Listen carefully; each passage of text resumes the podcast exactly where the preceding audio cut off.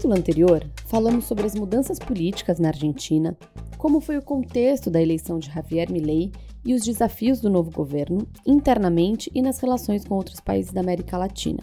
Falamos também sobre o papel do peronismo e seus próximos passos. Se você não escutou, sugiro que dê uma pausa e volte lá. Chegamos agora ao nosso último episódio. Após um ano marcado por guerras no cenário internacional, Quais são as crises que a América Latina enfrenta neste 2024 e como os novos governos de esquerda da região terão de lidar com a situação? Eu sou Fernanda Simas e este é o décimo e último episódio de Esquerda Vou Ver. Bem-vindas e bem-vindos!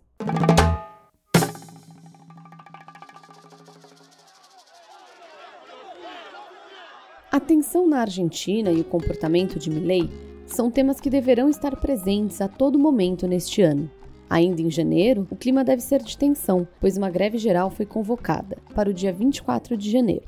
O motivo é o descontentamento com as medidas de austeridade fiscal do novo governo. Mas não é apenas na Argentina que devemos ficar de olho. Vamos abordar aqui outras crises e dar destaque a algumas que, com certeza, serão desafios diretos para os novos governos de esquerda da região. A maior caravana formada por imigrantes neste ano em direção aos Estados Unidos passou pelo principal ponto de inspeção no interior do México. Quando falamos de crises recentes na América Latina, dois temas estão sempre presentes: crime organizado e migração. Em 2023, vimos recordes de imigrantes tentando entrar nos Estados Unidos pela fronteira com o México. De acordo com as autoridades americanas, cerca de 10 mil migrantes tentaram entrar sem documentação no país por dia ao longo de 2023, quase o dobro do número pré-pandemia de Covid-19. Na última semana do ano passado, uma das discussões do governo Joe Biden foi justamente como conter o fluxo de imigrantes para o seu país. Agora, em janeiro, o atual presidente inicia sua campanha eleitoral pela reeleição e o tema migratório é um dos grandes desafios em seu objetivo de continuar governando os Estados Unidos. Vale lembrar aqui que a maioria dos migrantes que tentaram cruzar para os Estados Unidos em 2023 vinha de países da América Central, assolados pela pobreza e pela violência, ou da Venezuela, em razão do caos econômico, do Haiti, que vive uma onda de violência por parte de gangues, de Cuba, com problemas de escassez e falta de energia, e do Equador, em razão da crescente insegurança. Aqui entramos então em outras crises que terão de ser enfrentadas neste 2024.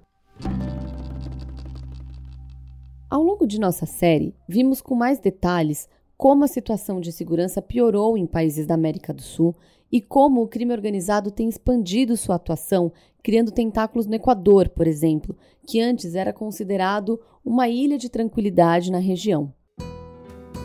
Com cerca de 3.600 assassinatos ao longo de 2023, segundo o Observatório Equatoriano do Crime Organizado, o país sul-americano sofre com uma onda de violência sem precedentes. O novo presidente, Daniel Noboa, anunciou neste mês a construção de duas prisões de segurança máxima, como as construídas por Naib Bukele, em El Salvador. Desde que começamos a gravar o Esquerda Volver, outras crises surgiram, e acho importante dar destaque a elas neste momento. Mas se você quiser saber mais detalhes sobre a situação no Equador, pode voltar ao episódio 5, quando abordamos a questão da segurança na região. Venezuela e Guiana, que compartilham uma extensa fronteira com o Brasil, mantêm uma disputa pelo Essequibo, um território de 160 A disputa envolvendo a região de Essequibo, na Guiana, não é nova. A área de 160 mil quilômetros quadrados e 160 mil habitantes é rica em recursos naturais e disputada por Guiana e Venezuela há mais de 100 anos. Em 2015, a empresa americana ExxonMobil descobriu enormes reservas de petróleo na região, estimadas em 11 bilhões de barris, e começou a agravar essa disputa. Mas a crise piorou desde o dia 3 de dezembro do ano passado, quando o governo de Nicolás Maduro realizou um referendo sobre a soberania de Essequibo, e 95% dos venezuelanos que votaram disseram que a região deveria ser venezuelana. Os temores de uma ação militar cresceram, e agora a comunidade internacional se esforça para encontrar uma solução diplomática. Ainda em dezembro, os presidentes Maduro e Irfan Ali, da Guiana, se reuniram e emitiram um comunicado conjunto, garantindo que não usarão a força para resolver a questão, mas ela continua presente e é tema importante neste ano. Pano de fundo dessa crise toda é a situação de Maduro na Venezuela. Ele prometeu eleições limpas para este ano, mas tem articulado para impedir a participação de opositores no processo, que ainda não tem uma data definida. E o tema Essequibo une os venezuelanos. Mesmo a opositora Maria Corina Machado, considerada a principal adversária de Maduro neste momento, afirma que Essequibo é venezuelano.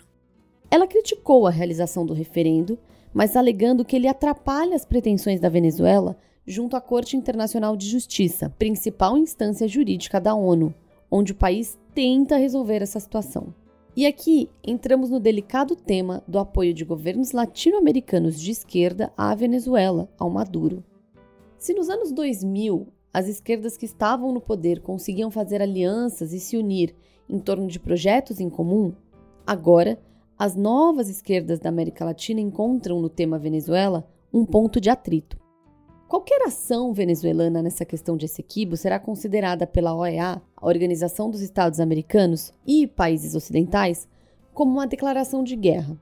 Como fica então o apoio de lideranças de esquerda ao governo Maduro? O Brasil de Luiz Inácio Lula da Silva intensificou seus contatos diplomáticos para mediar a tensão entre Gana e Venezuela e reforçou militarmente a fronteira de 800 quilômetros com Essequibo. São seis municípios fronteiriços, com 140 mil pessoas, principalmente no estado de Roraima. Nós vamos tratar com muito carinho, porque se uma coisa que nós não queremos aqui na América do Sul é guerra. Uma ação terrestre da Venezuela para entrar em Essequibo passaria pelo Brasil, e essa é uma grande preocupação do governo Lula. Os 700 quilômetros de fronteira entre a Venezuela e a Guiana são quase todos cobertos por florestas. Em um telefonema com Maduro, Lula citou um documento assinado por Argentina, na época governada ainda pelo Alberto Fernandes, Brasil, Chile, Colômbia, Equador, Paraguai, Peru e Uruguai. Esse documento pedia que Caracas não agisse de forma unilateral, e sim por meio de negociações para buscar uma saída diplomática para a crise. Postura de Lula está sendo cautelosa, principalmente depois das vezes em que ele falou do governo Maduro com certa defesa, em razão da aliança que envolve os dois países na questão ideológica. Logo no começo de seu terceiro e atual mandato, Lula chegou a tratar das denúncias de autoritarismo contra Maduro como uma questão de narrativa e foi muito criticado. Mas a crise de Essequibo não é a única que deve permear a vida dos governos latino-americanos em 2024. Esta vitória es del pueblo de Guatemala. Y ahora, unidos como pueblo de Guatemala, lucharemos contra la corrupción. No episódio 2 de nosso podcast, falamos da surpreendente vitória de Bernardo Arevalo na Guatemala, um presidente de esquerda que adotou uma plataforma anticorrupção. Desde então, juízes e procuradores tentam impedir sua posse, que deve ocorrer no dia 14 de janeiro. Pelo menos é a data que está marcada. Arevalo chegou a entrar com processos contra juízes e promotores, e ao longo de dezembro, líderes indígenas e grupos sociais realizaram manifestações na Guatemala, justamente contra as ações do Ministério Público. O presidente eleito afirma que o órgão tenta dar um golpe de Estado. Nesta crise, rapidamente, os países do Mercosul, liderados ou por esquerda ou por direita, exigiram que a Guatemala permita a posse de Arevalo. Argentina, Bolívia, Brasil, Paraguai e Uruguai emitiram um documento falando de sua preocupação com a judicialização do processo eleitoral e pedindo respeito à vontade do povo. O presidente do México, Andrés Manuel López Obrador, foi mais longe e afirmou que impedir a posse de Arevalo poderia levar a novos conflitos na região. Os presidentes Gabriel Boric do Chile e Gustavo Petro da Colômbia falaram que a situação é um teste para a democracia da Guatemala. De fato, esse assunto parece ser mais uma crise que une os governos latino-americanos, independente de sua linha ideológica.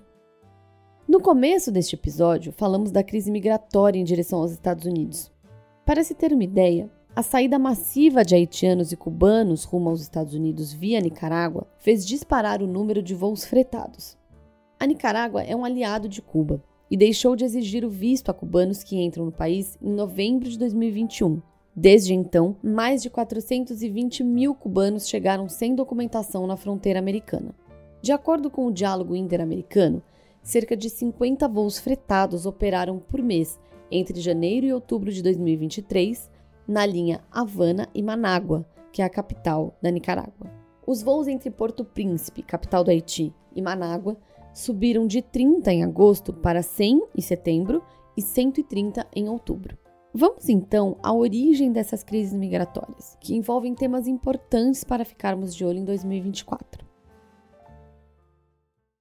A capital do Haiti, Porto Príncipe, está mergulhada num caos de violência, medo e pobreza. Só na semana passada, mais de 230 pessoas foram assassinadas. As vítimas passam de mil, contando a partir do começo do ano. O levantamento é das Nações Unidas.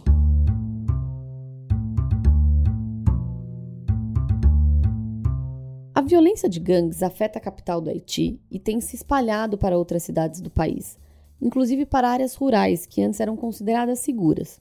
Atualmente, as gangues controlam 80% da capital Porto Príncipe. A situação no país é considerada catastrófica, com aumento da insegurança alimentar, da propagação de doenças e da criminalidade. Em 2023, ao menos 3.960 pessoas foram mortas, 1.432 ficaram feridas e 2.951 foram sequestradas no país. Além disso, Cerca de 40 mil pessoas deixaram suas casas desde agosto e o número total de deslocados chega a 200 mil. No ano passado, o Conselho de Segurança da ONU aprovou, mais precisamente em outubro, o envio de uma missão multinacional liderada pelo Quênia para ajudar a polícia local a combater as gangues no Haiti. E o país mergulhou de vez nesse caos a partir de julho de 2021, quando o então presidente Jovenel Moise foi morto.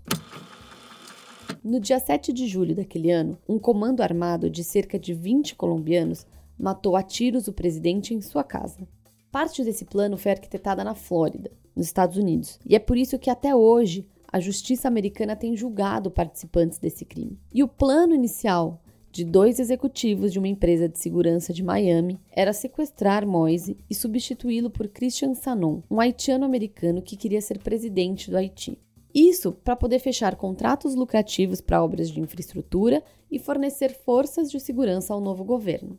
O plano deu errado, e desde o assassinato de Moise, o Haiti, que é o país mais pobre das Américas, vive um aumento crescente da insegurança, da crise econômica e da crise política. A missão internacional ainda não tem data definida para começar e deve durar um ano, mas os analistas afirmam que sem uma solução política para o Haiti, que não realiza eleições desde 2016, nenhuma solução será viável a longo prazo. Outras missões internacionais já ocorreram no país, uma, inclusive, liderada pelo Brasil entre 2004 e 2017. Mas existe um ceticismo muito forte com relação ao resultado dessas operações. A missão das Nações Unidas para a Estabilização do Haiti, a MINUSTAH, que foi liderada pelo Brasil, esteve perto de livrar Porto Príncipe das gangues lá atrás, mas o terremoto de 2010 devastou boa parte do país e deixou 200 mil mortos, acabando com os progressos da missão. E a imagem dessa operação ficou mais manchada pelas denúncias de abusos sexuais e as 10 mil mortes por cólera, que foi levada ao país pelas forças nepalesas. Em Cuba, as motivações para a saída da ilha continuam sendo as acusações de perseguição política e a crise econômica. E na questão econômica está o principal ponto para o qual será preciso olhar em 2024. A economia cubana não consegue se recuperar depois da pandemia de Covid-19 e viu seu PIB diminuir 2%. Agora, o governo do presidente Miguel Dias-Canel anunciou um plano econômico para dinamizar a economia da ilha, mas que deve tornar a vida mais cara e levar a mais êxodo de cubanos. Entre as medidas anunciadas estão o aumento de 25% da tarifa de energia para os grandes consumidores do setor residencial, o aumento nas contas de água e gás, o aumento do transporte público e do combustível. Além disso, está sendo analisado um ajuste no valor do dólar frente à moeda cubana. Atualmente, o dólar vale cerca de 120 pesos cubanos no câmbio oficial e 272 pesos no mercado paralelo.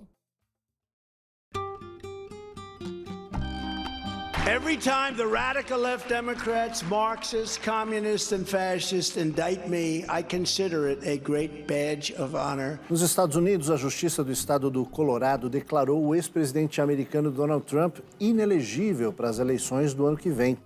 Para finalizar nosso episódio e nossa série, vale falar um pouco dos Estados Unidos. Ao longo do Esquerda Volver, vimos que muitos fatores desse novo arranjo político na América Latina, com novas esquerdas no poder, um libertário governando a Argentina e outsiders em outros países, vai depender muito do que ocorrer na eleição americana.